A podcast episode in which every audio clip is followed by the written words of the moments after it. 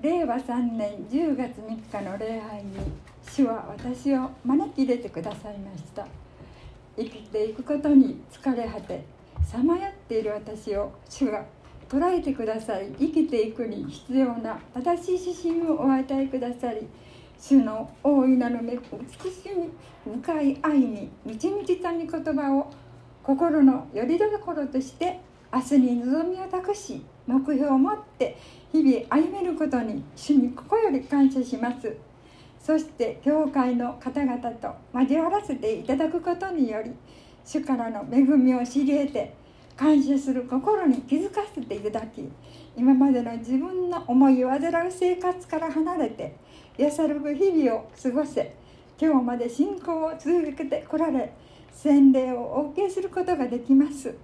ひとえに教会の方々の優しい眼差しに支えられたからこそです。その温かいお心にお心に心からお礼を申し上げます。本当にありがとうございます。無知な私はイエス様は良い行いをなさられたお方でありますのになぜに十字架につけられ痛ましいお姿でおられるのか不思議に思っていたのです。賛美歌354番の「我らは主のもの主にあがなわる」の意味を聖書から解き明かされイエス様が私たちの罪の身代わりとなって十字架につけられ私たちの罪を拭い去ってくださった。尊い救い主であられた。主イエス様の愛の真実を悟りました。主イエス様の愛は賛美歌からも感動を呼び覚ましてくれ。心の金銭に触れその愛を確かなものとして心を豊かに育んでくれます。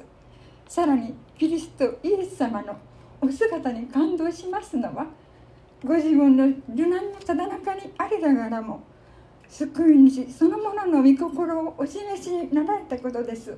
ルカ22章3132節シモンシモン見なさい。サタンがあなた方を麦のようにふるにかけることを願って聞き届けられました。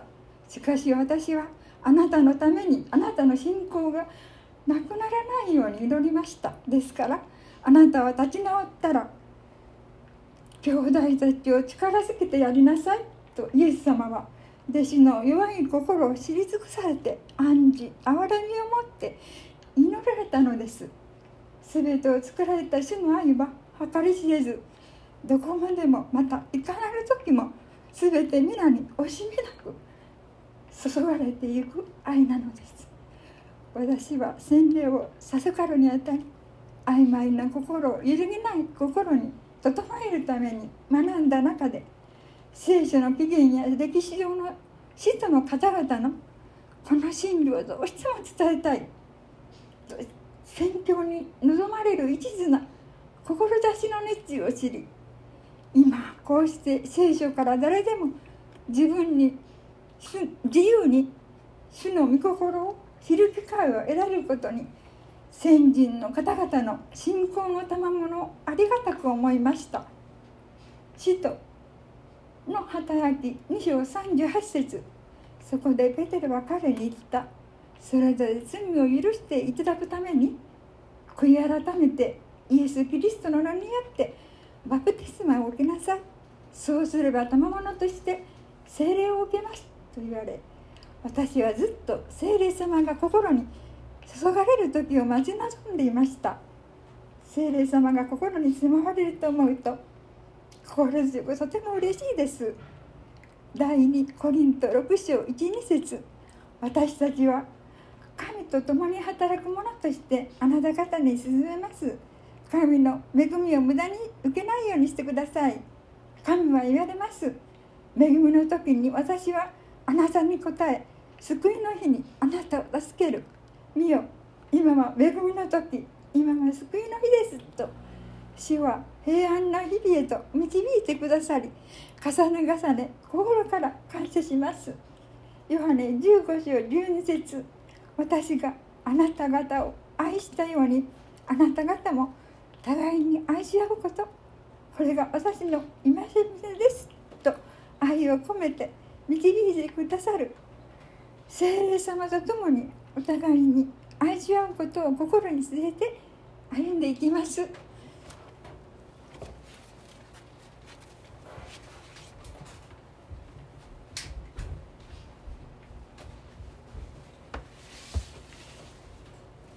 ありがとうございました。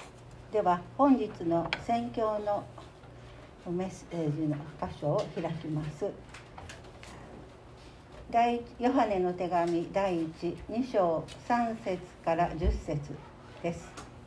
2017年版でしたら新約聖書478ページから479ページです。教会の聖書を使われている方は勝利が挟んであります。ヨハネの手紙第12章3節から10節お読みします。もし私たちが神の命令を守っているならそれによって自分が神を知っていることがわかります。神を知っていると言いながらその命令を守っていない人は偽り者でありその人のうちに真理はありません。しかし誰でも神の言葉を守っているならその人のうちには神の愛が確かに全うされているのです。それによって自分が神のうちにいることが分かります。神のうちにとどまっているという人は自分もイエスが歩まれたように歩まなければなりません。愛する者たち私があなた方に書いているのは新しい命令ではなくあなた方が初めから持っていた古い命令です。その古い命令とはあなた方がすでに聞いている御言葉です。私はそれを新しい命令としてもう一度あなた方に書いているのです。それはイエスにおいて真理でありあなた方においても真理です。闇が消え去りまたま決め去り誠の光がすでに輝いているからです。光の中にいると言いながら自分の兄弟を憎んでいる人は今でもまだ闇の中にいるのです。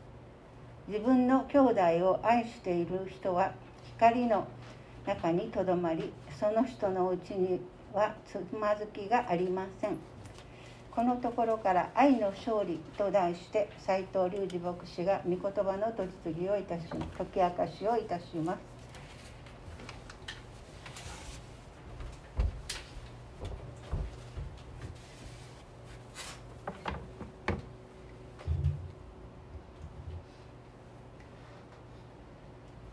おはようございます。ローマ8章を読み終えました。さて次は、えー、どこを皆さんと読もうかなというふうに思っておりますがまだ決まってないのでここを取り上げましょうっていうご意見、ね、提案がありましたらどうぞお伝えください。で今週と来週の2回はローマ8章の後半出てきた圧倒的な勝利者という言葉を踏まえて人生における勝利についていくつかの御言葉を味わいたいと思います、えー、ローマ8章37節前に出ますのでご一緒に見しましょうか。3はい。しかしこれら全てにおいても私たちを愛してくださった方によって私たちは圧倒的な勝利者です。圧倒的な勝利者について。1回目の今日は愛の勝利。です。愛の勝利私たちが人生で直面するたくさんの問題トラブル。そのほとんどが人間関係に関するものです。どうしても人と人の関わりが絡んでくるわけですよね。ですから人間関係のトラブルがなかったら私たちはとっても多くの問題が解決しますよね。しかしその人と人の関わりの問題が解決できないゆえに人は平安を失い。人生の敗北者になります。人生の敗北者とは何かっていうと自分の人生に納得ができない。振り返ると後悔ばかり。そして喜びがない。それは敗北ですね。人生における勝利者とは？つまるところ愛によって導かれる人です。すなわち誰かを恨んだりしない。人と自分を比べることをしない。争わない。かえって平和を作り出す人。高ぶることをせず人を手段として利用せず。与えることを喜びとする生き方。愛のために人生を用いた人こそ人生に勝利した人です。その人には常に平安があります。そして結果を残します。愛のために生きた人は多くの周りの人たちに豊かな実りをもたらして地上を去っていきます。愛することこそ勝利です。愛したもの勝ちです。勝つことは愛することです。愛は聖書が教える一貫した教えであり旧新約聖書を貫かれているものです。旧約聖書に愛の教えがですね中心的に出てきます。レビキ19章18節前に出ますがお読みします。あなたは復讐してはならない。あなたの民の人々に恨みを抱いてはならない。あなたの隣人を自分自身のように愛しなさい。私は主である。また第一ヨハネの2章7節8節。これはご一緒にしましょうか。3はい。愛する者たち私があなた方に書いているのは新しい命令ではなくあなた方が初めから持っていた古い命令です。その古い命令とはあなた方がすでに聞いている御言葉です。私はそれを新しい命令としてもう一度あなた方に書いているのです。それはイエスにおいて真理である。あなた方においても真理です。闇が消え去り誠の光がすでに輝いているからです。旧約聖書はるか昔のレビ記で書かれたことをイエス様がもう一度あなた方は互いに愛し合いなさい。隣人を愛せよっておっしゃった。古い命令最初から命令を新しい命令として新約聖書も教えます。愛による勝利こそイエス・キリストから私たちに与えられた最も優れた生き方であり真理です。私たちの人生生活における諸問題の解決は驚くほど単純です。愛することができれば平安です。愛を決断できればもう勝利です。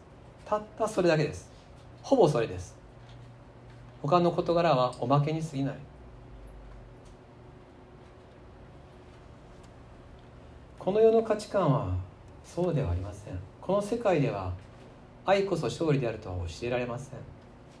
人は皆罪人ですから私たちが作るこの世の考え方社会の物差しはどうしてもその人間の罪の影響を受けます。ですからこういう言葉が聞かれます。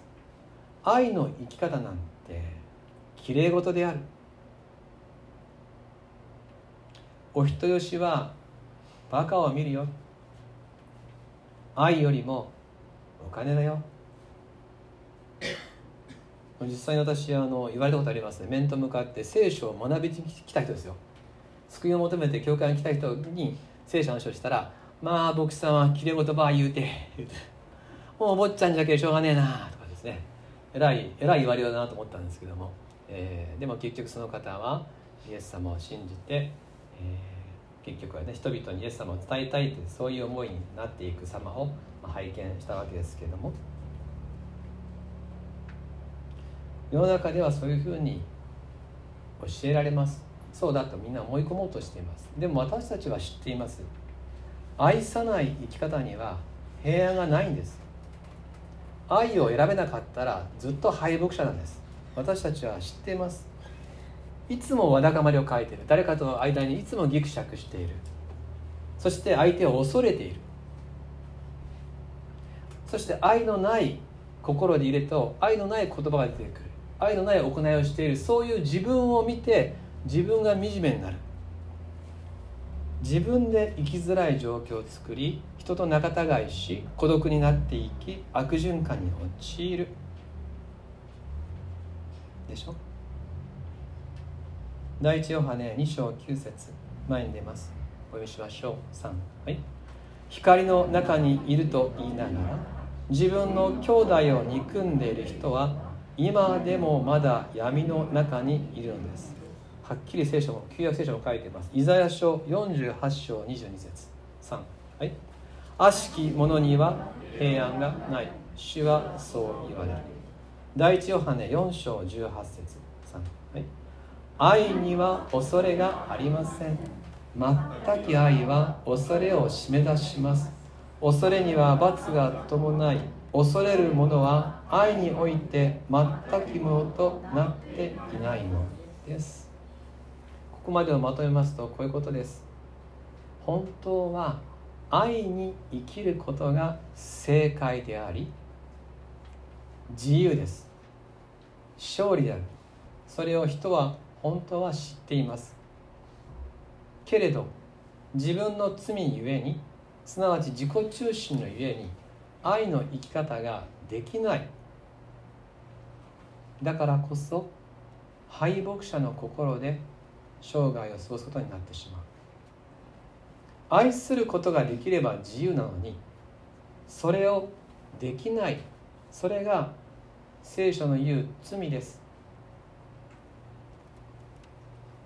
例えばどういうものかと言いますと人と自分を比較すること。相手と自分を比べてどっちが上かなって。あ自分が上だと思ったら高ぶる。相手が下だと思ったら軽蔑する。でも自分が下だと思ったら卑屈になって妬む。引き下げようとしたりする。この比較っていうものに束縛されると相手を愛することはできません。心が平安になりません。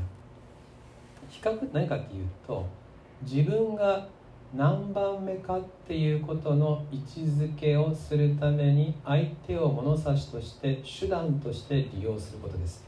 これが比較です。ですから相手を豊かな人格を持つ唯一の人間としてその尊厳を認めるなく相手を物として扱っているわけです。ですから比較する時点でも愛してません。私がどこにいるのかを知りたいために相手を利用するのが比較です。まあそう考えて私たちずっと人と自分を比べているという時点でもう最初から愛からかけ離れた位置づけを作っているということができるかもしれません。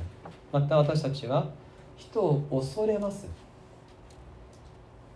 人を恨みます。敵意を抱いたり不満を抱いたりいたします。あるいは度を超えて相手に服従します。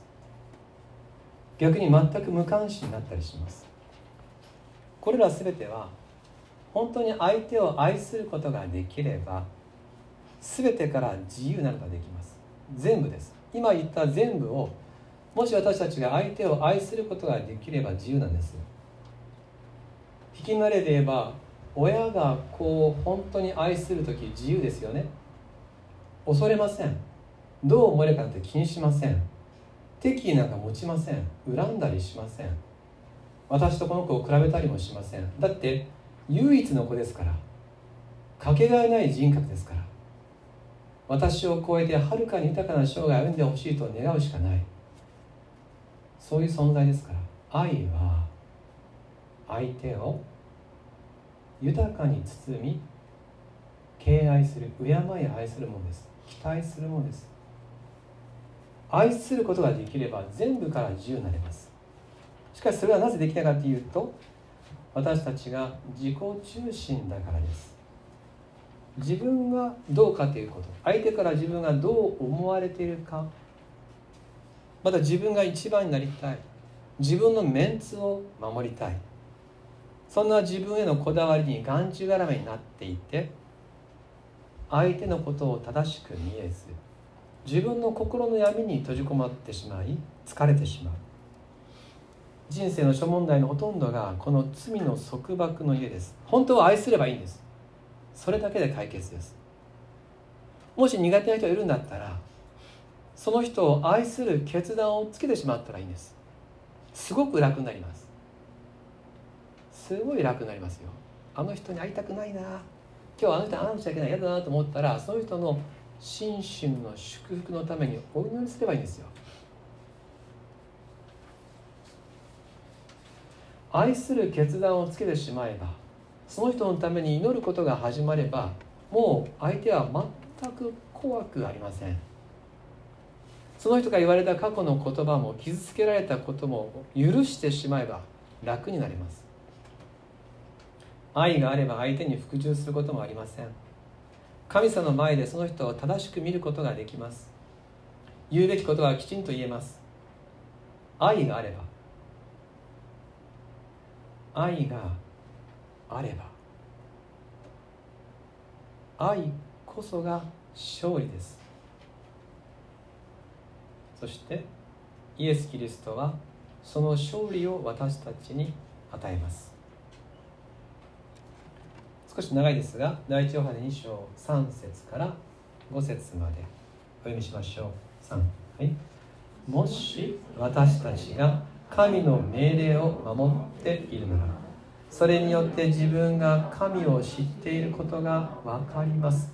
神を知っていると言いながらその命令を守っていない人は偽り者でありその人のうちに真理はありません。しかし誰でも神の言葉を守っているならその人のうちには神の愛が確かに全うされているのです。それによって自分が神のうちにいることが分かります。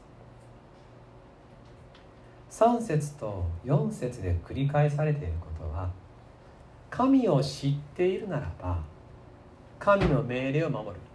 すなわち愛の命令を守るってことです。イエス・キリストの十字架の愛を知った人は愛の命令を守る人になるんです。これは同時に起こるんです。どっちか一方じゃないわけです。イエス様の愛を知ったけど人を愛さないってことはないんです。イエス・キリストの愛を知らないけど人を愛することもできないんです。これは同時に起こる。キリストの十字架の許しを知らないならば愛の命令を守ることはできません。罪人だからです。しかしキリストの十字架を知った人は愛の命令を守る人になります。愛を知ったからです。そして今日基礎の基礎基本の基本を確認するならば愛せないという私たちの罪そのためにキリストは十字架で死んでくださった。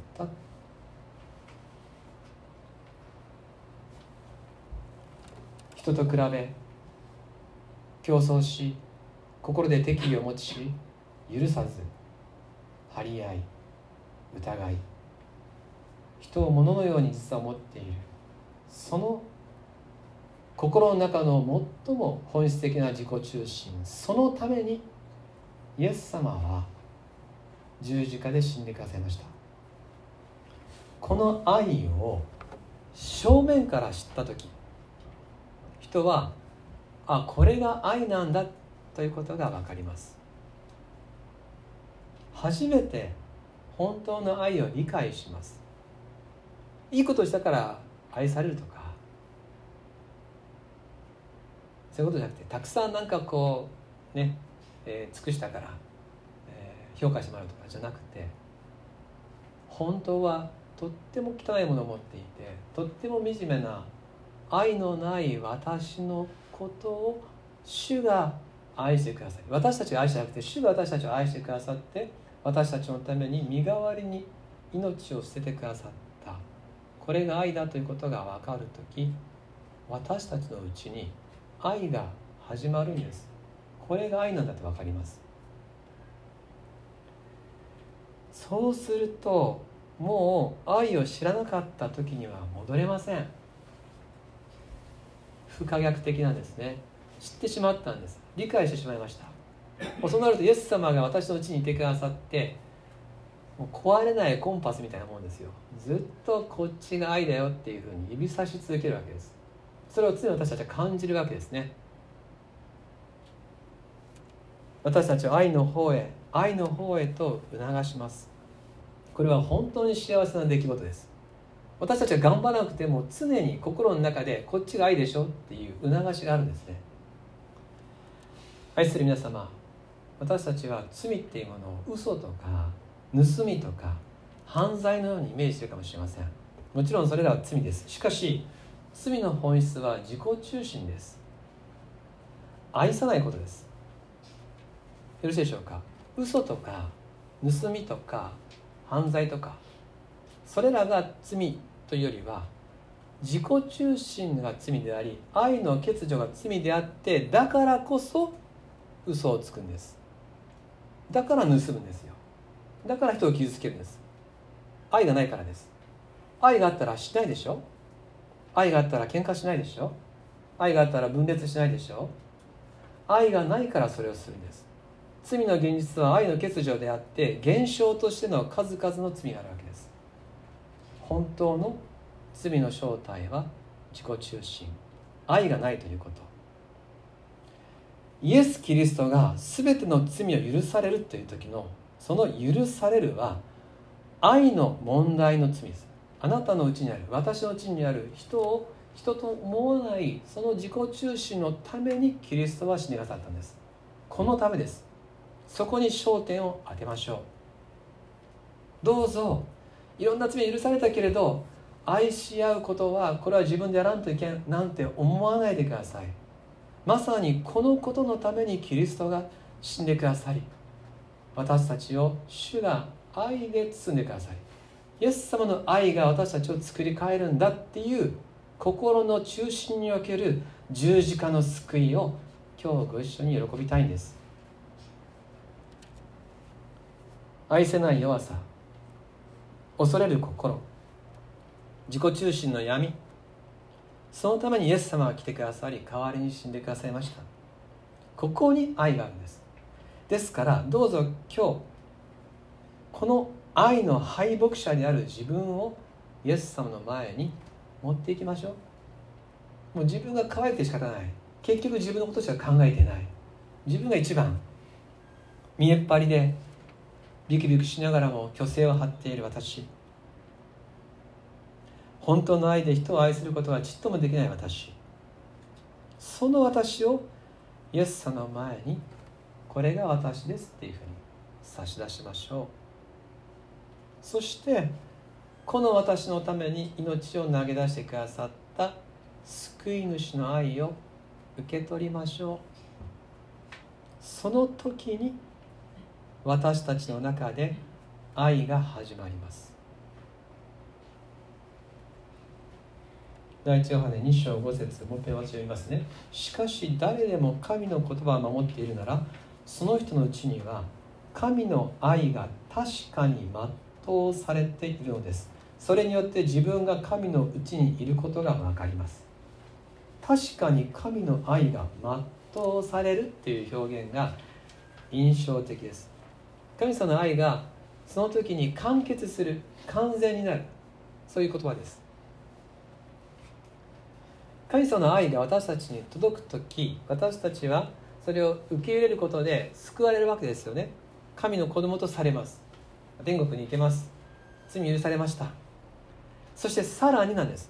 さらに私たちのうちに私も愛する人になりたい愛の命令を守りたいっていう応答が生じる時にイエス様の愛は全うされるわけです。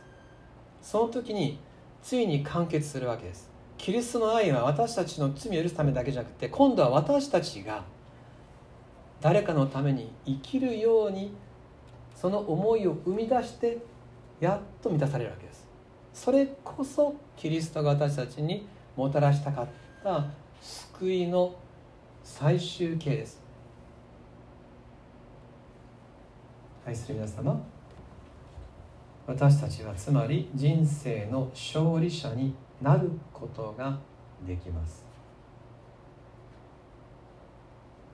敗北者が許されてトントンで終わる人生じゃなくて敗北者が勝利者としての歩みを始めることができる。私たちは愛せないゆえの敗北の味をよく知っています。しかし同時に今心の中で生きて働くイエス様の愛を感じるでしょう？コンパスの針がいつもこっちが愛だっていうふうに指しているのを感じますよね。精霊がうちで働いて愛の方角を指し示し続けているのを知ってるはずです。愛せないという最大の自己中心。その私をイエス様が愛してくださった。そして私の中に今愛そのものイエス様が住んでくださっています。そしてイエス様はおっしゃるわけです。私についてきなさい。私についてきなさいあなたを人間を取る漁師にしようとおっしゃいましたよね。救いのために働くようになるよって。ついておいで。これは愛の生き方に対する招きです。また勝利への招きです。自由への招きであり平安への招きです。大切なのはついてゆく。という決断です。愛の人になりたいですという祈りです。呼ばれたら答えることができます。呼ばれないと答えれません。呼ばれたんだったら答えましょう。もう救われました。今度は愛の勝利を得るためにイエス様についておいでという招きに応えることです。そのために人生を使えたらいいですよね。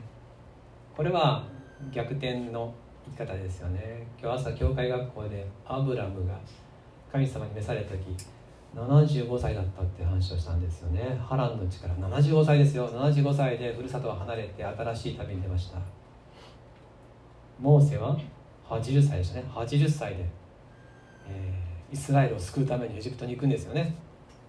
大決断ですよ。でも人生何歳になってもその時があるんです。決断してよしイエス様についていこう。これからは愛の戦いにちゃんと戦っていこ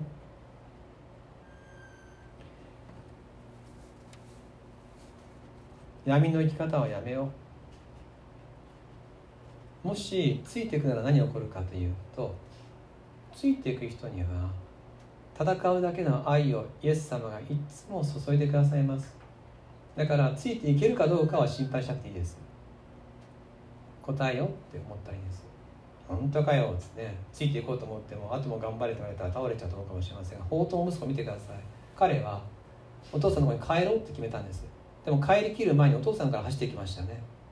そして抱きしめてくださってすごい愛でしたね。私たちは応答することが求められてなってその後自力で走ることは求められていません。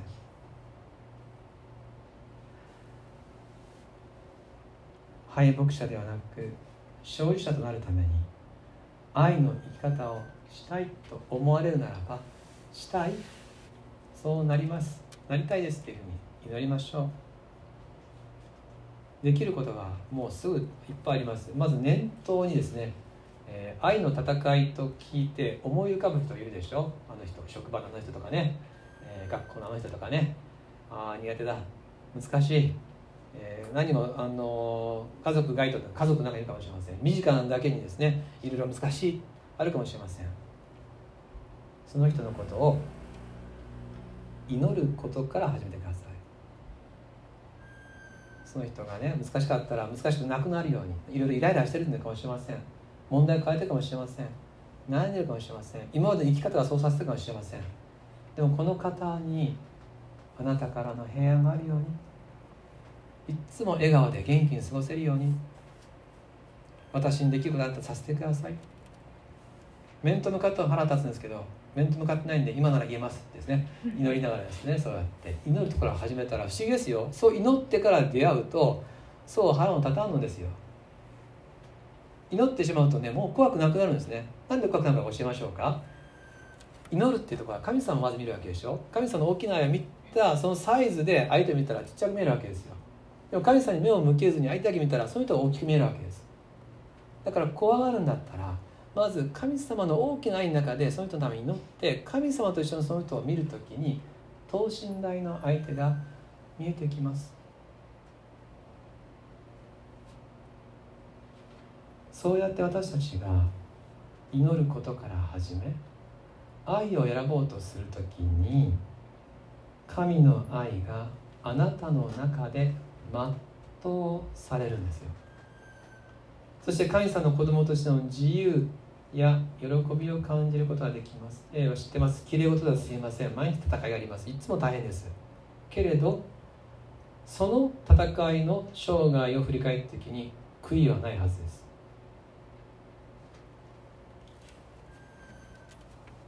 2章8節から10節読んで終わります。最後の10節は一緒に読みしましょうか。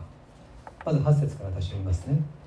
第1ヨハネ2章8節私はそれを新しい命令としてもう一度あなた方に書いているのです。それはイエスにおいて真理でありあなた方においても真理です。闇が消え去り誠の光がすでに輝いているからです。光の中にいると言いながら自分の兄弟を憎んでいる人は今でもまだ闇の中にいるのです。10節を読みしましょう。3、はい、自分の兄弟を愛している人は光の中にとどまりその人のうちにはつまずきがありません。その人のうちにはつまずきがありません。お祈りします。天のお父様愛せない時私たちは敗北者です。恐れと不安があり自分が嫌いです。でもイエス様の愛が今ここになります。愛のない私をあなたが愛してこの罪の身代わりに十字架で死んでくださいました。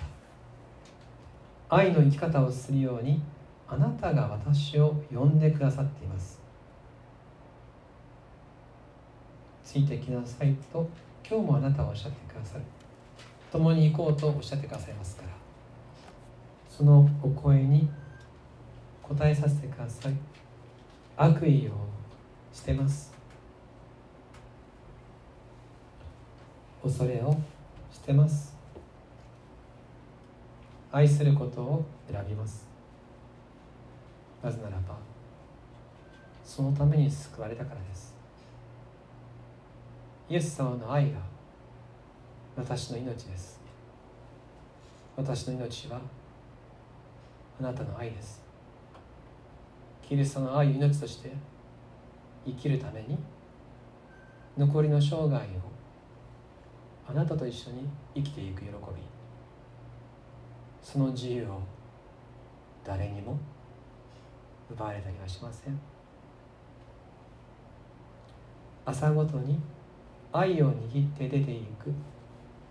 そんなあなたとの暮らし神の子供として生きる私たちであらせてください。今日もうちに働き愛の生き方へと力強く導いてください勝利者のイエス様に感謝します。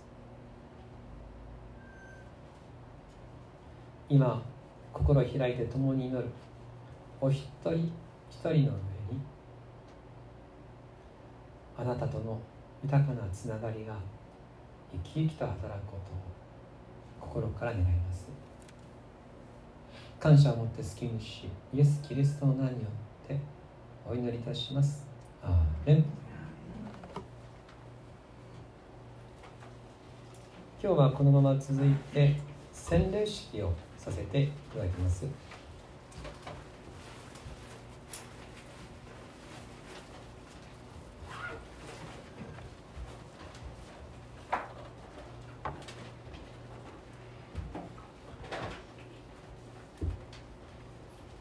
えっと、原田陽子さんが先ほど証しをしてくださった通りに神様の子供として生涯歩んでいきたいということで今日実践をなさいます。陽子さんここに立っていただいてもこちらに、はい、あ大丈夫か？それあの3番をここにしてくれたらこっちは狙いますね。こっちにします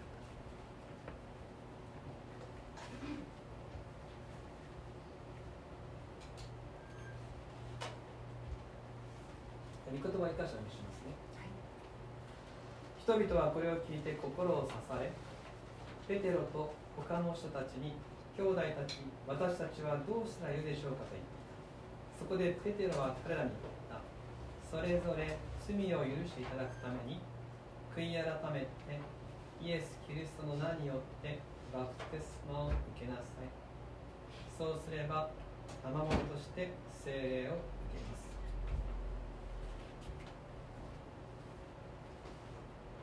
原田さんはもうねイエス様と出会ってイエス様を信じてでそういう中で最初ちょっとね聖霊を受ける、ね、バプテスマを受けるのね順番で、えー、っともう聖霊いただいた気がするしもうじゃあバプテスマはなくてもいけるんちゃうかなっていう気持ちになってみたりやっぱりでも聖霊を受けないとバプテスマもらえるのかなとバプテスマを受けないと聖霊もらえるのかなと思ってみたりしたんですがその時にお答えとして同時に起きることなのでもしももうイエス様を信じてね聖霊をいただいたんだったらバプテスマを受けるべきですし、ね、バプテスマを受けるっていうことでみんながあの方はイエス様と共に歩み始めたなってことが確認できるし、まあ、そういうことですね。お話をする中で、えー、じゃあいろいろ整理をつけてバプテスマを受けますそして、えー、聖霊はすでに働いてくださっているけどこれをもって自分も周りの人もですね確信を持って見舞いを歩めるようにっていうことでこの洗礼式ね今日なさろうとされてますけれども、今までいろいろありましたけれども、ここまで来れたって中にね本当におっしゃってくださったように、えー、教会の祈りがありご自身の求めがあってですねそれを拝見させていただけてとても私はあの何て言いますか神様の素晴らしさを味わわせていただきました。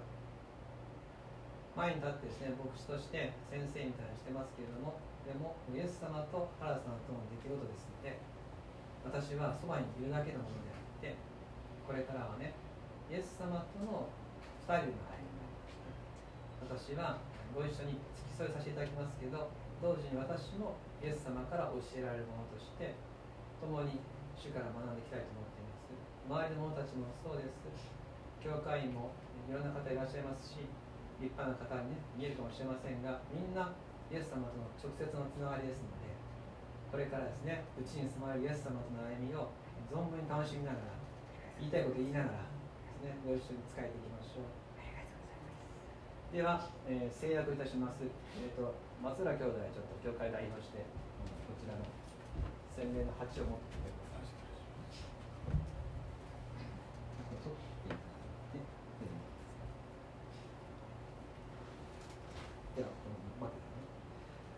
ではお尋ねします原田陽子。あなたは天地の作り主生ける誠の神のみを信じますか？信じますあなたは神の御子イエス・キリストの十字架の贖いによって救われていることを確信しますか？確信しますあなたはキリストを信じた者のうちには神ご自身が共にいてくださるという精霊の恵みに信頼しキリストのしもべとしてふさわしく生きることを願いますか？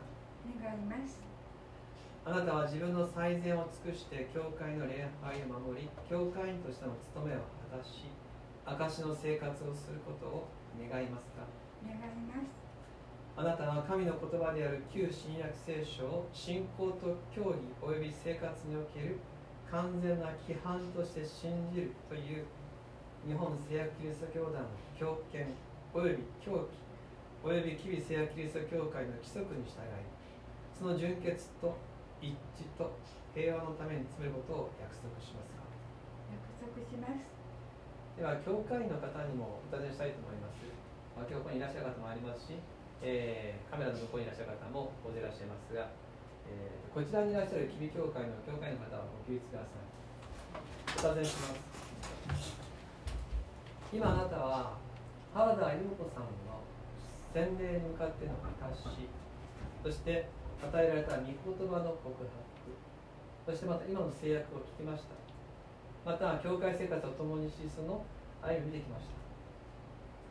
今あなたはこの方がイエス・キリストによって救われ神の子供として歩む主に救われる人だということを共に証人としてそして共に歩むという教会を語り継ぐっていくというその恵みを共有するものとして天の御国に帰るまでこの方を信頼し愛し合い自分の弱さも隠さずに分かち合いながらキリストの体を作り上げていくことを神と教会の前で約束しますか？では宣伝をさせています教会の方はご着席ください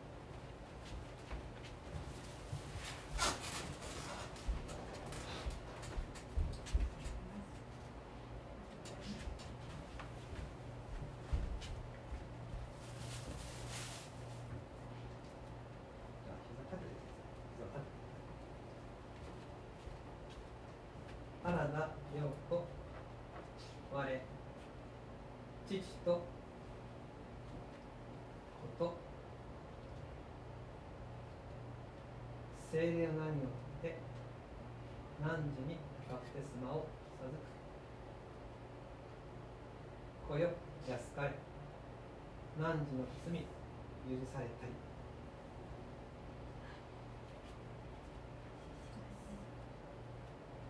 天のお父様なたが全てをご存知です。心をいっぱいにあなたに開いて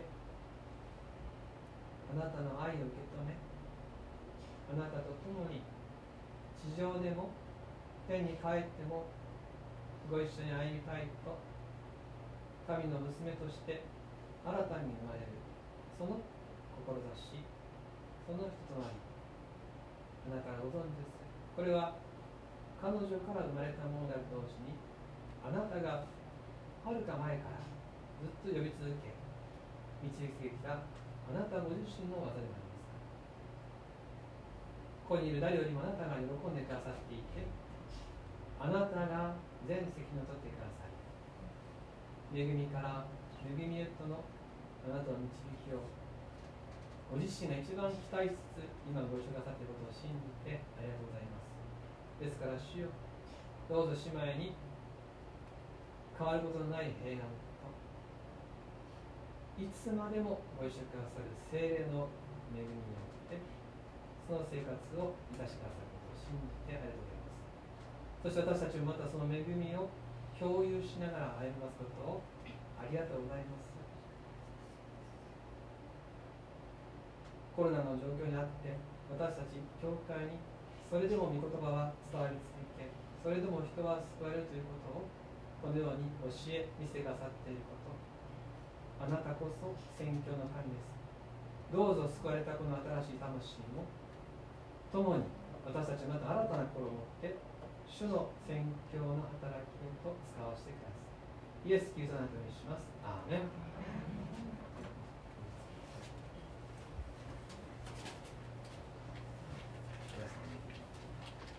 では歓迎しましょう。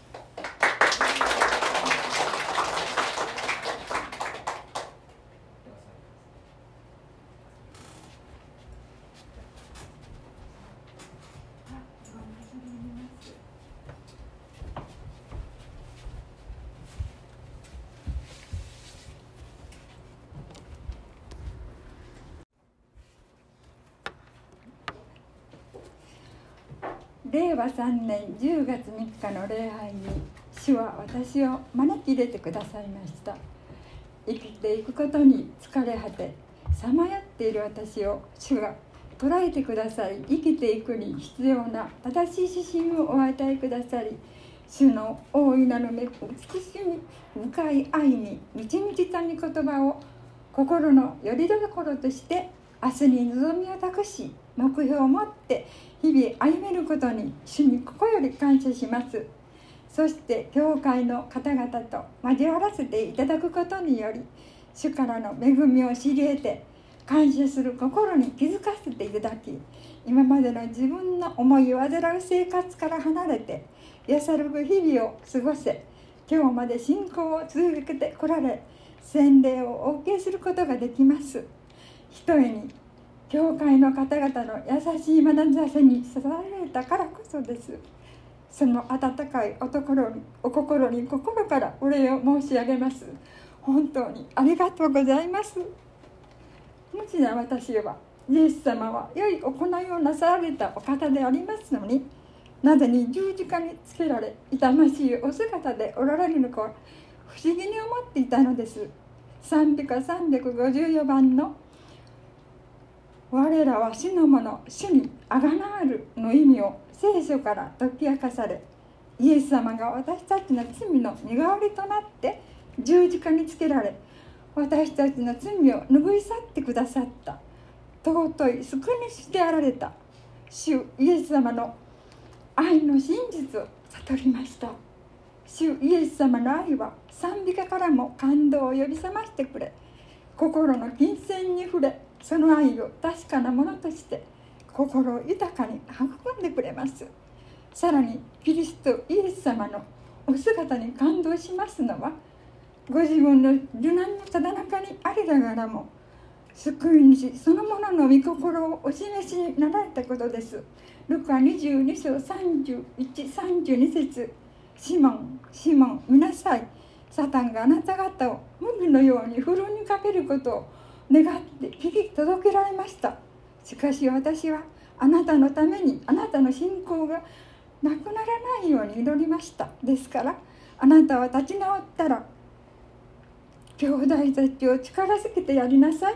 とイエス様は弟子の弱い心を知り尽くされて暗示憐れみを持って祈られたのです。全てを作られた主の愛は計り知れずどこまでもまたいかなる時も全て皆に惜しみなく注がれていく愛なのです。私は洗礼を授かるにあたり曖昧な心を揺るぎない心に整えるために学んだ中で聖書の起源や歴史上の使徒の方々のこの真理をどうしても伝えたい。宣教に望まれる一途な志の熱意を知り今こうして聖書から誰でも自分に自由に主の御心を知る機会を得られることに先人の方々の信仰の賜物をありがたく思いました。使徒の働き2章38節。そこでペテルは彼に言った。それぞれ罪を許していただくために悔い改めてイエス・キリストの名によってバプテスマを受けなさい。そうすれば賜物として聖霊を受けますと言われ私はずっと聖霊様が心に注がれる時を待ち望んでいました。聖霊様が心に住まわれると思うと心強くとても嬉しいです。第2コリント6章12節私たちは神と共に働く者としてあなた方に進めます。神の恵みを無駄に受けないようにしてください。神は言われます。恵みの時に私はあなたに答え救いの日にあなたを助ける。見よ今は恵みの時今は救いの日です。と主は平安な日々へと導いてくださり重ね重ね心から感謝します。ヨハネ15章12節。私があなた方を愛したようにあなた方も互いに愛し合うこと。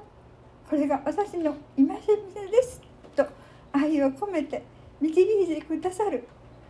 聖霊様と共にお互いに愛し合うことを心に据えて歩んでいきます。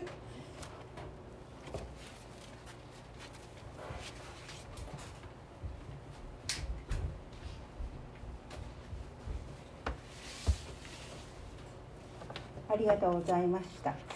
では本日の宣教のメッセージの箇所を開きます。第ヨハネの手紙第12章3節から10節です。2017年版でしたら新約聖書478ページから479ページです。教会の聖書を使われている方は勝利が挟んであります。ヨハネの手紙第12章3節から10節お読みします。もし私たちが神の命令を守っているならそれによって自分が神を知っていることがわかります。神を知っていると言いながらその命令を守っていない人は偽り者でありその人のうちに真理はありません。しかし誰でも神の言葉を守っているならその人のうちには神の愛が確かに全うされているのです。それによって自分が神のうちにいることが分かります。神のうちにとどまっているという人は自分もイエスが歩まれたように歩まなければなりません。愛する者たち私があなた方に書いているのは新しい命令ではなくあなた方が初めから持っていた古い命令です。その古い命令とはあなた方がすでに聞いている御言葉です。私はそれを新しい命令としてもう一度あなた方に書いているのです。それはイエスにおいて真理でありあなた方においても真理です。闇が消え去りまたま決め去り誠の光がすでに輝いているからです。光の中にいると言いながら自分の兄弟を憎んでいる人は今でもまだ闇の中にいるのです。自分の兄弟を愛している人は光の中にとどまりその人のうちにはつまずきがありません。このところから「愛の勝利」と題して斎藤隆二牧師が御言葉の取り次ぎをいたし解き明かしをいたします。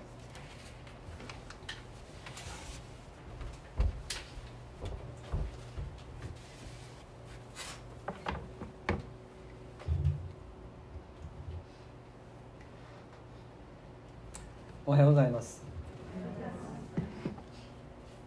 ローマ8章を読み終えました、さて次は、えー、どこを皆さんと読もうかなというふうに思っておりますがまだ決まってないのでここを取り上げましょうっていうご意見、ね、提案がありましたらどうぞお伝えください。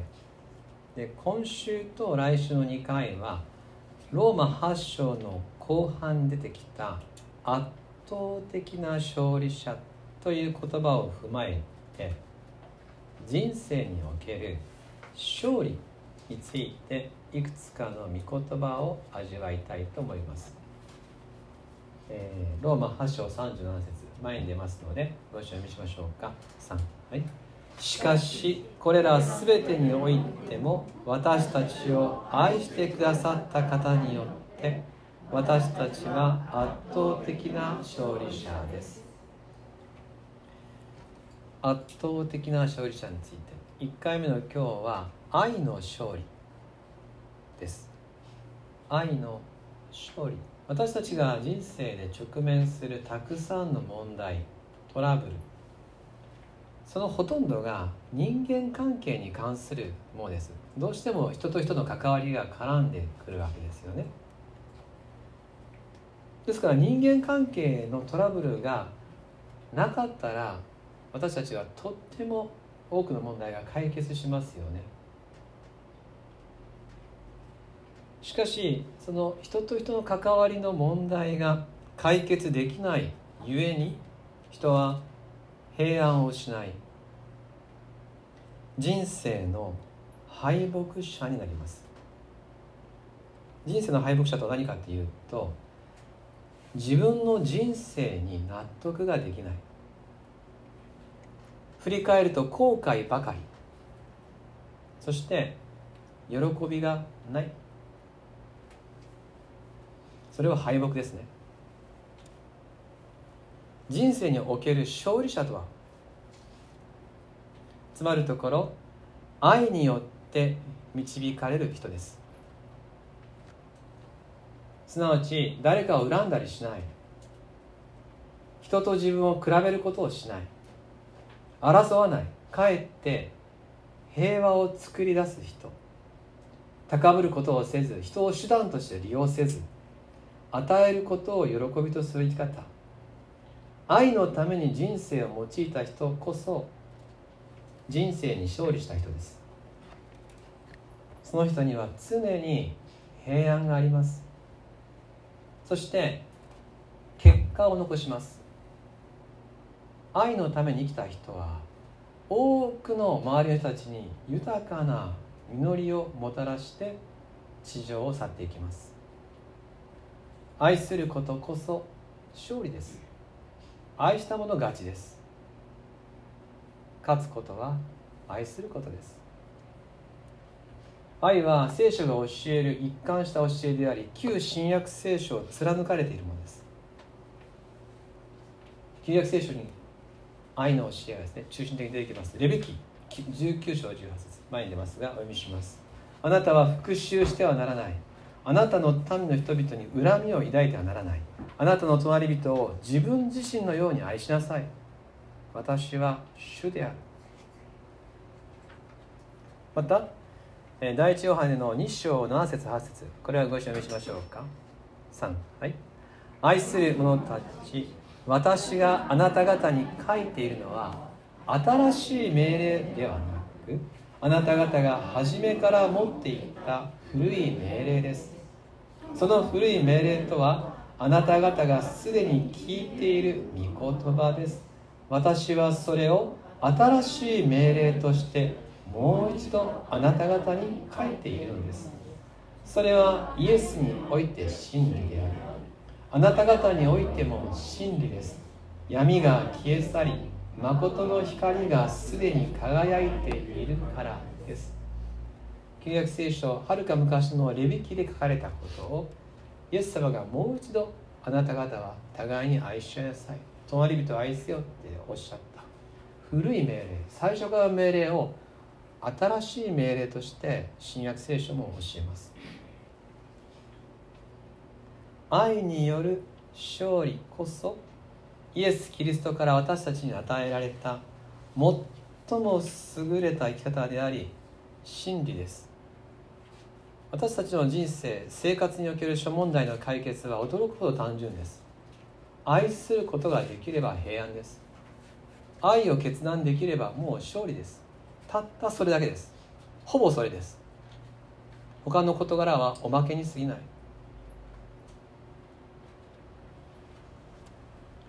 この世の価値観はそうではありません。この世界では愛こそ勝利であるとは教えられません。人は皆罪人ですから私たちが作るこの世の考え方社会の物差しはどうしてもその人間の罪の影響を受けます。ですからこういう言葉が聞かれます。愛の生き方なんてきれい事である。お人よしはバカを見るよ。愛よりもお金だよ。実際に私あの言われたことありますね。面と向かって聖書を学びに来た人ですよ。救いを求めて教会に来た人に聖書の話をしたら「まあ牧師さんはきれい言葉言うて」言うて「もうお坊ちゃんじゃけしょうがねえな」とかですね。えらいえらい言われようだなと思ったんですけども、えー、でも結局その方はイエス様を信じて、えー、結局はね人々にイエス様を伝えたいというそういう思いになっていく様を拝見したわけですけども。世の中ではそういうふうに教えられます。そうだとみんな思い込もうとしています。でも私たちは知っています。愛さない生き方には平安がないんです。愛を選べなかったらずっと敗北者なんです。私たちは知っています。いつもわだかまりを書いている。誰かとの間にいつもギクシャクしている。そして相手を恐れている。そして愛のない心で入れと愛のない言葉が出てくる。愛のない行いをしているそういう自分を見て自分が惨めになる。自分で生きづらい状況を作り人と仲違いし孤独になっていき悪循環に陥る。でしょ？第一ヨハネ2章9節前に出ます。お読みしましょう。3はい。光の中にいると言いながら自分の兄弟を憎んでいる人は今でもまだ闇の中にいるのです。はっきり聖書も旧約聖書も書いています。イザヤ書48章22節。3はい。悪しき者には平安がない。主はそう言われる。第一ヨハネ4章18節。3はい。愛には恐れがありません。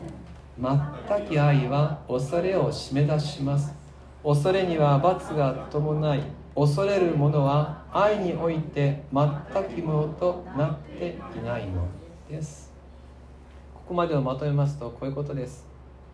本当は愛に生きることが正解であり自由です。勝利である。それを人は本当は知っています。けれど自分の罪ゆえにすなわち自己中心のゆえに愛の生き方ができない。だからこそ敗北者の心で生涯を過ごすことになってしまう。愛することができれば自由なのにそれをできないそれが聖書の言う罪です。例えばどういうものかと言いますと人と自分を比較すること。相手と自分を比べてどっちが上かなって。あ自分が上だと思ったら高ぶる。相手が下だと思ったら軽蔑する。でも自分が下だと思ったら低図になって妬む。引き下げようとしたりする。この比較っていうものに束縛されると相手を愛することはできません。心が平安になりません。比較何かっていうと自分が何番目かっていうことの位置づけをするために相手を物差しとして手段として利用することです。これが比較です。ですから相手を豊かな人格を持つ唯一の人間としてその尊厳を認めるなく相手を物として扱っているわけです。ですから比較する時点でも愛してません。私がどこにいるのかを知りたいために相手を利用するのが比較です。もうそう考えて私たちずっと人と自分を比べているという時点でもう最初から愛からかけ離れた位置づけを作っているということができるかもしれません。また私たちは人を恐れます。人を恨みます。敵意を抱いたり不満を抱いたりいたします。あるいは度を超えて相手に服従します。逆に全く無関心になったりします。これら全ては本当に相手を愛することができれば全てから自由なのができます。全部です。今言った全部をもし私たちが相手を愛することができれば自由なんです引き慣れで言えば親がこう本当に愛する時自由ですよね。恐れません。どう思えるかなんて気にしません。敵意なんか持ちません。恨んだりしません。私とこの子を比べたりもしません。だって唯一の子ですから。かけがえない人格ですから。私を超えてはるかに豊かな生涯を歩んでほしいと願うしかない。そういう存在ですから。愛は相手を豊かに包み敬愛する敬い愛するものです。期待するものです。愛することができれば全部から自由になれます。しかしそれはなぜできないかというと私たちが自己中心だからです。自分がどうかということ。相手から自分がどう思われているか。また自分が一番になりたい。自分のメンツを守りたい。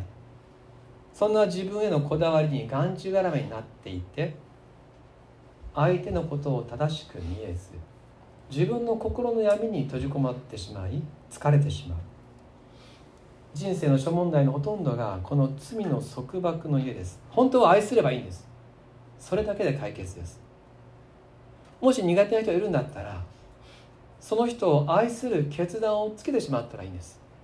すごく楽になります。すごい楽になりますよ。あの人に会いたくないな。今日あの人に会わなちゃいけない。嫌だなと思ったらその人の心身の祝福のためにお祈りすればいいんですよ。愛する決断をつけてしまえばその人のために祈ることが始まればもう相手は全く怖くありません。その人が言われた過去の言葉も傷つけられたことも許してしまえば楽になります。愛があれば相手に服従することもありません。神様の前でその人を正しく見ることができます。言うべきことはきちんと言えます。愛があれば。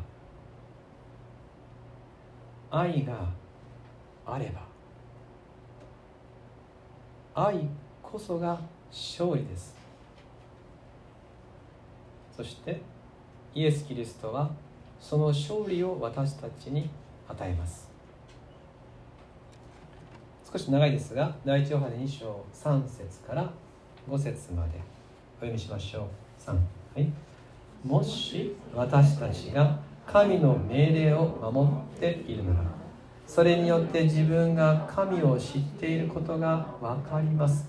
神を知っていると言いながらその命令を守っていない人は偽り者でありその人のうちに真理はありません。しかし誰でも神の言葉を守っているならその人のうちには神の愛が確かに全うされているのです。それによって自分が神のうちにいることが分かります。3節と4節で繰り返されていることは神を知っているならば神の命令を守る。すなわち愛の命令を守るってことです。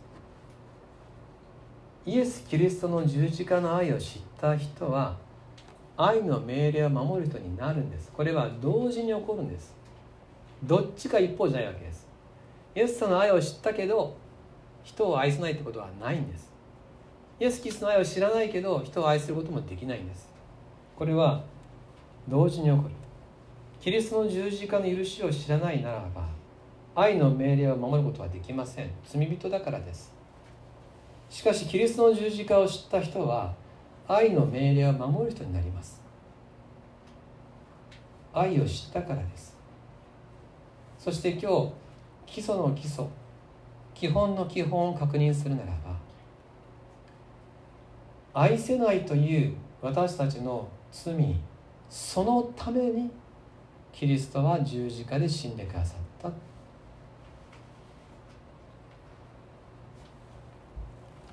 人と比べ競争し心で敵意を持ち許さず張り合い疑い人を物のように実は持っている。その心の中の最も本質的な自己中心そのためにイエス様は十字架で死んでくださいました。この愛を正面から知った時人はあこれが愛なんだということが分かります。初めて本当の愛を理解します。いいことしたから愛されるとか。そういうことじゃなくてたくさんなんかこうね、えー、尽くしたから、えー、評価してもらうとかじゃなくて本当はとっても汚いものを持っていてとっても惨めな愛のない私のことを主が愛してください。私たちが愛してなくて主が私たちを愛してくださって私たちのために身代わりに命を捨ててくださった。これが愛だということが分かる時私たちのうちに愛が始まるんです。これが愛なんだと分かります。そうするともう愛を知らなかった時には戻れません。不可逆的なんですね知ってしまったんです。理解してしまいました。そうなるとイエス様が私のうちにいてくださってもう壊れないコンパスみたいなもんですよ。ずっとこっちが愛だよっていうふうに指さし続けるわけです。それを常に私たちは感じるわけですね。私たちは愛の方へ愛の方へと促します。これは本当に幸せな出来事です。私たちは頑張らなくても常に心の中でこっちが愛でしょっていう促しがあるんですね。愛する皆様私たちは罪っていうものを嘘とか盗みとか犯罪のようにイメージしてるかもしれません。もちろんそれらは罪です。しかし罪の本質は自己中心です。愛さないことです。よろしいでしょうか？嘘とか盗みとか犯罪とかそれらが罪というよりは自己中心が罪であり愛の欠如が罪であってだからこそ嘘をつくんです。だから盗むんですよ。だから人を傷つけるんです。愛がないからです。愛があったらしないでしょ。愛があったら喧嘩しないでしょ。愛があったら分裂しないでしょ。愛がないからそれをするんです。罪の現実は愛の欠如であって現象としての数々の罪があるわけです。本当の罪の正体は自己中心。愛がないということ。イエス・キリストが全ての罪を許されるという時のその許されるは愛の問題の罪です。あなたのうちにある私のうちにある人を人と思わないその自己中心のためにキリストは死になさったんです。このためです。そこに焦点を当てましょう。どうぞいろんな罪許されたけれど愛し合うことはこれは自分でやらんといけんなんて思わないでください。まさにこのことのためにキリストが死んでくださり私たちを主が愛で包んでくださいイエス様の愛が私たちを作り変えるんだっていう心の中心における十字架の救いを今日ご一緒に喜びたいんです。愛せない弱さ。恐れる心。自己中心の闇。そのためにイエス様が来てくださり代わりに死んでくださいました。ここに愛があるんです。ですからどうぞ今日この愛の敗北者である自分をイエス様の前に持っていきましょう。もう自分が乾いて仕方ない。結局自分のことしか考えてない。自分が一番見えっ張りでビクビクしながらも虚勢を張っている私。本当の愛で人を愛することはちっともできない私。その私をイエス様の前にこれが私ですっていうふうに差し出しましょう。そしてこの私のために命を投げ出してくださった救い主の愛を受け取りましょう。その時に私たちの中で愛が始まります。第一ヨハネ2章5節もう一遍私読みますね。しかし誰でも神の言葉を守っているならその人のうちには神の愛が確かに全うされているのです。それによって自分が神のうちにいることが分かります。確かに神の愛が全うされるっていう表現が印象的です。神様の愛がその時に完結する完全になる。そういう言葉です。神様の愛が私たちに届く時私たちはそれを受け入れることで救われるわけですよね。神の子供とされます。天国に行けます。罪許されました。そしてさらになんです。さらに私たちのうちに私も愛する人になりたい愛の命令を守りたいっていう応答が生じる時にイエス様の愛は全うされるわけです。その時についに完結するわけです。キリストの愛は私たちの罪を許すためだけじゃなくて今度は私たちが誰かのために生きるようにその思いを生み出してやっと満たされるわけです。それこそキリストが私たちにもたらしたかった救いの最終形です。愛する皆様。私たちはつまり人生の勝利者になることができます。敗北者が許されてトントンで終わる人生じゃなくて敗北者が勝利者としての歩みを始めることができる。私たちは愛せないゆえの敗北の味をよく知っています。しかし同時に今心の中で生きて働くイエス様の愛を感じるでしょコンパスの針がいつもこっちが愛だっていうふうに指しているのを感じますよね。精霊がうちで働いて愛の方角を指し示し続けてるのを知ってるはずです。愛せないという最大の自己中心。その私をイエス様が愛してくださった。そして私の中に今愛そのものイエス様が住んでくださっています。そしてイエス様はおっしゃるわけです。私についてきなさい。私についてきなさい。あなたを人間を取る漁師にしようとまでおっしゃいましたよね。救いのために働くようになるよって。ついておいで。これは愛の生き方に対する招きです。また勝利への招きです。自由への招きであり平安への招きです。大切なのはついてゆく。という決断です。愛の人になりたいですという祈りです。呼ばれたら答えることができます。呼ばれないと答えれません。呼ばれたんだったら答えましょう。もう救われました。今度は愛の勝利を得るためにイエス様についておいでという招きに応えることです。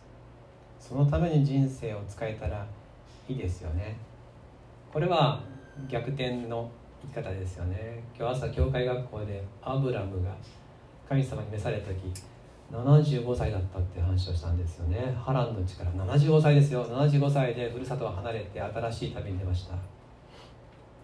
モーセは80歳でしたね。80歳で、えー、イスラエルを救うためにエジプトに行くんですよね。大決断ですよ。でも人生何歳になってもその時があるんです。決断してよしイエス様についていこう。これからは愛の戦いにちゃんと戦っていこう。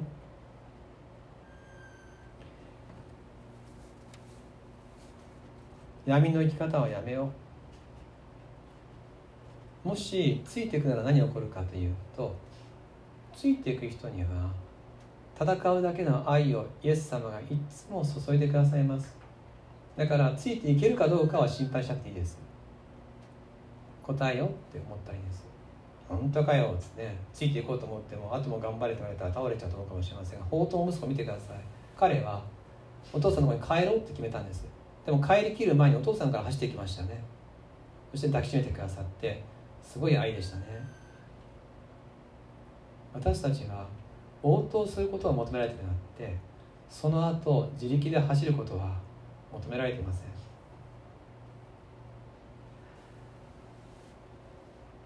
敗北者ではなく勝利者となるために愛の生き方をしたいと思われるならばしたいそうなります。なりたいですっていうふうに祈りましょう。できることがもうすぐいっぱいあります。まず念頭にですね、えー、愛の戦いと聞いて思い浮かぶ人いるでしょ？あの人。職場のあの人とかね、えー、学校のあの人とかね。ああ苦手だ。難しい。えー、何もあの家族外とか家族なんかいるかもしれません。身近なだけにですねいろいろ難しい。あるかもしれません。その人のことを祈ることから始めてください。その人がね難しかったら難しくなくなるようにいろいろイライラしてるのかもしれません。問題を変えてるかもしれません。悩んでるかもしれません。今まで生き方がそうさせてるかもしれません。でもこの方にあなたからの平安があるようにいつも笑顔で元気に過ごせるように私にできることあったらさせてください。面と向かっては腹立つんですけど面と向かってないんで今なら言えますですね。祈りながらですねそうやって。祈るところを始めたら不思議ですよ。そう祈ってから出会うとそう腹を立たんのですよ。祈ってしまうとねもう怖くなくなるんですね。なんで怖くなるか教えましょうか。祈るっていうところは神様をまず見るわけでしょ。神様の大きな愛を見たそのサイズで相手を見たらちっちゃく見えるわけですよ。でも神様に目を向けずに相手だけ見たらその人が大きく見えるわけです。だから怖がるんだったらまず神様の大きな愛の中でその人のために祈って神様と一緒にその人を見るときに等身大の相手が見えてきます。そうやって私たちが祈ることから始め愛を選ぼうとするときに神の愛があなたの中で全うされるんですよ。そして神様の子供としての自由や喜びを感じることができます。えー、知ってます。きれい事だすみません。毎日戦いがあります。いつも大変です。けれど、その戦いの生涯を振り返った時に悔いはないはずです。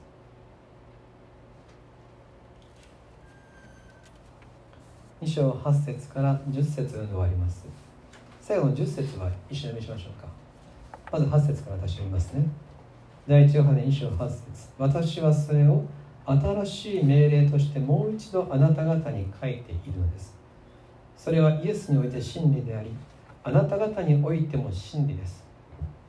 闇が消え去り誠の光がすでに輝いているからです。光の中にいると言いながら自分の兄弟を憎んでいる人は今でもまだ闇の中にいるのです。10節を読みましょう。3、はい、自分の兄弟を愛している人は光の中にとどまりその人のうちにはつまずきがありません。その人のうちにはつまずきがありません。お祈りします。天のお父様愛せない時私たちは敗北者です。恐れと不安があり自分が嫌いです。でもイエス様の愛が今ここになります。愛のない私をあなたが愛してこの罪の身代わりに十字架で死んでくださいました。愛の生き方をするようにあなたが私を呼んでくださっています。ついてきなさいと今日もあなたはおっしゃってくださる。共に行こうとおっしゃってくださいますから。そのお声に応えさせてください。悪意を捨てます。恐れを捨てます。愛することを選びます。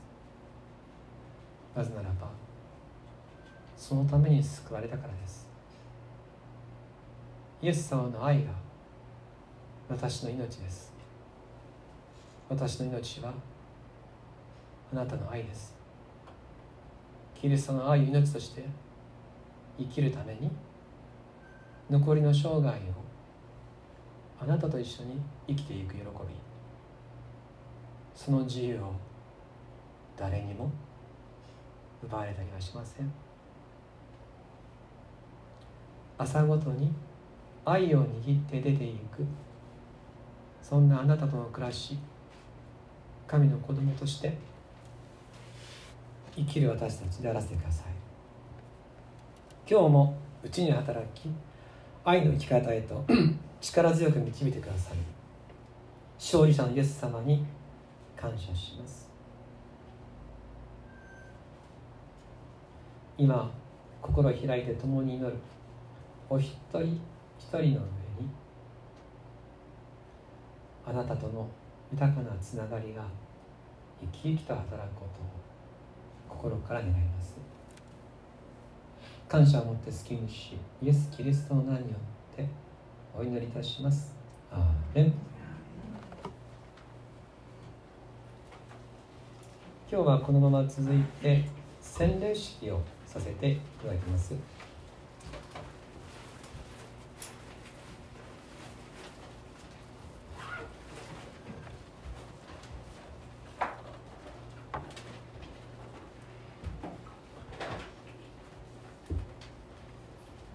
えっと原田陽子さんが先ほど証しをしてくださった通りに神様の子供として生涯歩んでいきたいということで今日実践をなさいます。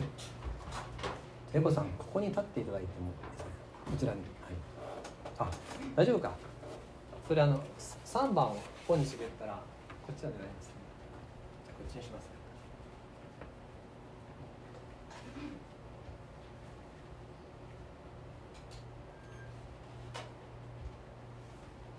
言葉を生かしたにしますね、人々はこれを聞いて心を刺されペテロと他の人たちに兄弟たち私たちはどうしたらよいでしょうかと言っていた。そこでペテロは彼らに言った。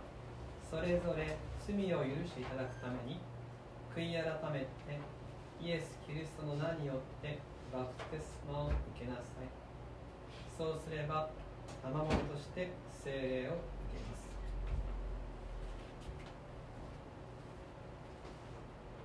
原田さんはもうねイエス様と出会ってイエス様を信じて。でそういう中で最初ちょっとね聖霊を受ける、ね、バプテスマを受けるのはね順番で、えー、っともう聖霊いただいた気がするしもうじゃあバプテスマはなくてもいけるんちゃうかなっていう気持ちになってみたりやっぱりでも聖霊を受けないとバプテスマもらえるのかなとバプテスマを受けないと聖霊もらえるのかなと思ってみたりしたんですがその時にお答えとして同時に起きることなのでもしももうイエス様を信じてね聖霊をいただいたんだったらバプテスマを受けるべきですしでバプテスマを受けるっていうことでみんながあの方はイエス様と共に歩み始めたなってことが確認できるし、まあ、そういうことですね。お話をする中で、えー、じゃあいろいろ整理をつけてバプテスマを受けます。そして、えー、聖霊はすでに働いてくださってるけどこれをもって自分も周りの人もですね確信を持って見回りを歩めるようにっていうことでこの洗礼式ね今日くださろうとされてますけれども今までいろいろありましたけれども、はい、ここまで来れたって中にね本当におっしゃってくださったように、えー、教会の祈りがありご自身の求めがあってですねそれを拝見させていただけてとても私はあの何て言いますか神様の素晴らしさを味わわせていただきました。前に立ってですね牧師として先生にしてますけれどもでもイエス様と原さんとの出来事ですので私はそばにいるだけのものであってこれからはねイエス様との2人の歩みになりました私はご一緒に付き添いさせていただきますけど同時に私もイエス様から教えられるものとして共に主から学んでいきたいと思っています。周りの者たちもそうです。教会員もいろんな方いらっしゃいますし立派な方にね見えるかもしれませんがみんなイエス様との直接のつながりですのでこれからですねうちに住まれるイエス様との歩みを存分に楽しみながら言いたいこと言いながらですねご一緒に使えていきましょう。では、えー、制約いたします、えーと、松浦兄弟ちょっと教会代表して、こちらの洗礼の鉢を持ってくださ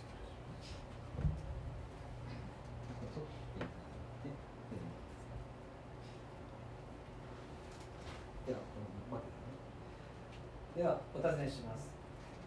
原田陽子あなたは天地の作り主生ける誠の神のみを信じますか？信じますあなたは神の御子イエス・キリストの十字架の贖いによって救われていることを確信しますか？確信します。あなたはキリストを信じた者のうちには神ご自身が共にいてくださるという精霊の恵みに信頼しキリストのしもべとしてふさわしく生きることを願いますか？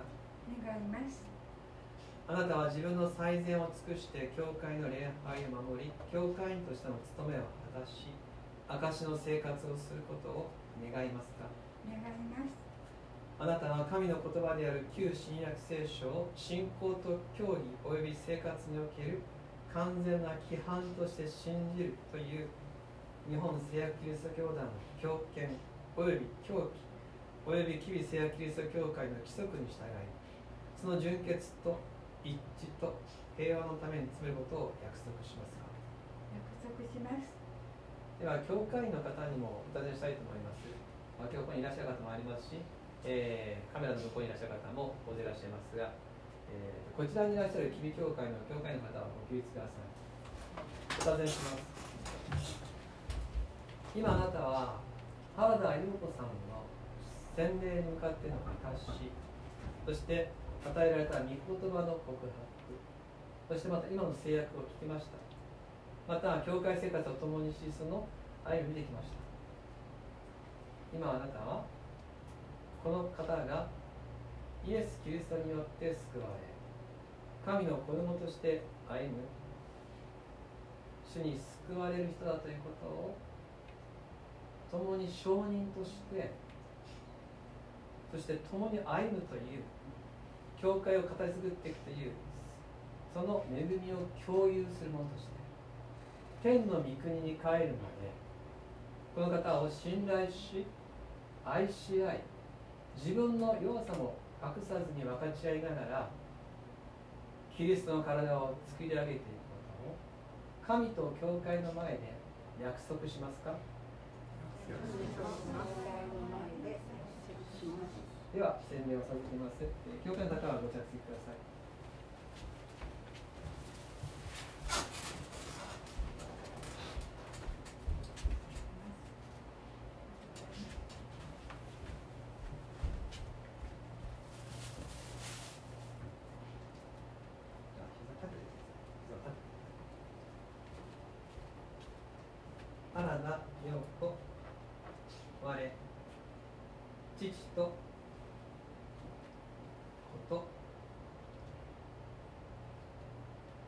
精霊の名によって汝にバプテスマを授く。子よ安かれ。汝の罪許されたり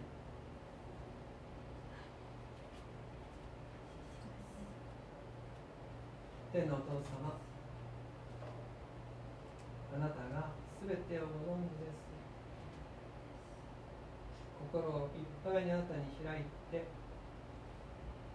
あなたの愛を受け止めあなたと共に地上でも天に帰ってもご一緒に歩みたいと神の娘として新たに生まれるその志その人となりあなたがご存知です。これは彼女から生まれたものである同時にあなたがはるか前からずっと呼び続け導いてきたあなたご自身の技でもありますここにいる誰よりもあなたが喜んでくださっていてあなたが全責任を取ってください恵みから恵みへとのあなたの導きをご自身が一番期待しつつ今ご一緒くださっていることを信じてありがとうございます。ですから主よ。どうぞ姉妹に変わることのない平安といつまでもご一緒くださる精霊の恵みによってその生活をいたしくださることを信じてありがとうございます。そして私たちもまたその恵みを共有しながら歩みますことをありがとうございます。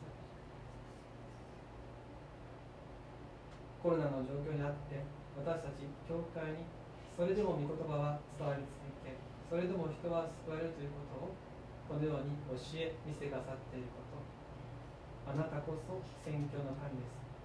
どうぞ救われたこの新しい魂も共に私たちまた新たな心を持って主の宣教の働きへと使わせてください。イエス・キリストの名にします。アーメン。